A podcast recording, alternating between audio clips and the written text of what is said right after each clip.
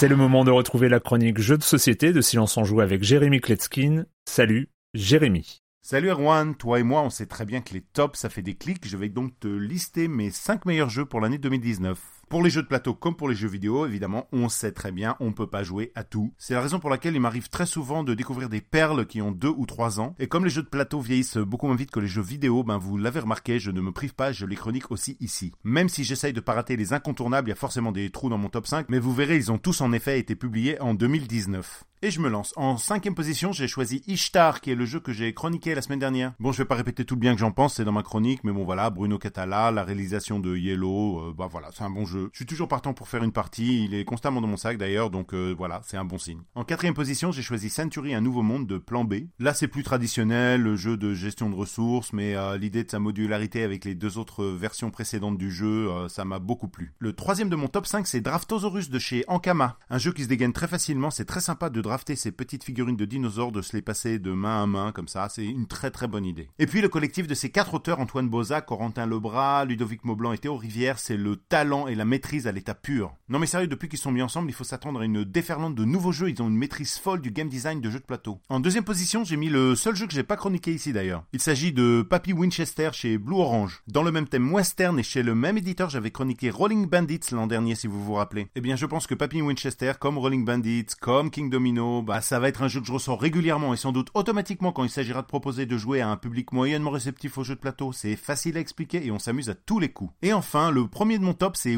Wingspan que j'avais aussi chroniqué avant l'été. Wingspan, c'est un peu le fils d'un papa vrai jeu de gamer et d'une maman encyclopédie des oiseaux. Il gagne tout, faut vraiment avoir les bons mots pour justifier de pas le mettre en première position cette année et je n'ai pas du tout le temps ici d'argumenter, c'est mon jeu de l'année, je m'accroche solidement à ce choix. Et voilà, et comme Erwan me l'a gentiment proposé, je vais aussi vous donner mon top 5 de jeux vidéo. D'ailleurs, il comptera double puisque vous le trouverez aussi sur les forums de Silence en Joue. Je vais aller vite. En cinquième position, j'ai mis Untitled Goose Game. Forcez les gens qui autour de vous disent ne pas aimer les jeux vidéo à jouer à ce jeu. Le jeu a beau être calme et contemplatif, ils vont se prendre 5G dans la gueule. En quatrième position, j'ai mis Baba Is You. C'est juste super intelligent. Depuis que Towerfall m'a réconcilié avec le pixel art, j'ai décidé de baisser ma garde. En troisième, j'ai choisi Beat Saber, le jeu en réalité virtuelle. Or, ce jeu, il vous fait une mayonnaise d'oxytoxine, euh, d'endorphine, de dopamine, tout ce que vous avez dans le cerveau. hein. Si vous ne l'avez pas essayé, bah vous avez tort. Sur la deuxième marche de mon podium, j'ai mis The Outer Worlds. The Outer Worlds. Le dernier jeu d'Obsidian, ceux à qui on devait Fallout New Vegas. Ce jeu m'a fait complètement halluciner, hein, j'y ai vraiment cru. hein. Toutes ces armes, nos compagnons, les voyages intergalactiques, ce monde ouvert. Je me suis senti dans un nouveau jeu entre Fallout et euh, Mass Effect. Et puis boum, une claque dans la gueule, moi je l'ai fini en 20-25 heures, tu comprends que c'est un jeu normal, qu'il est pas abyssal comme on aurait pu l'espérer, mais c'est quand même un jeu extraordinaire. Et enfin, en première position, j'ai mis un jeu Apple Arcade, Grindstone. Oui, ça peut étonner, mais vu la frénésie à laquelle j'ai enchaîné les maps et la frustration que j'ai aujourd'hui d'avoir essoré le jeu, ça ne peut être que mon jeu de l'année. J'ai spammé Erwan toute l'année en l'implorant de tester le jeu dans Silence on joue, mais il est incorruptible. Mais à vous, je vous le dis, essayez-le, c'est la perfection. Sur ce, bonne fête de fin d'année, bye bye